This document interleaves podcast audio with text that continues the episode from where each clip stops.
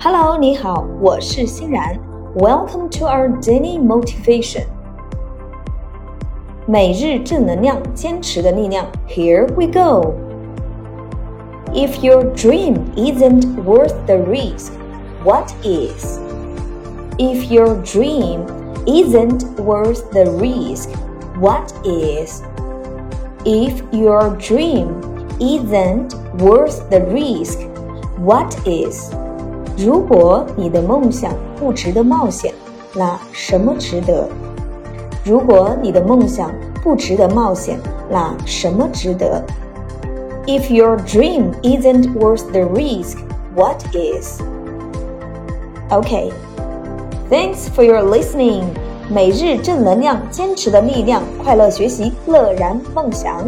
Okay, see you next time.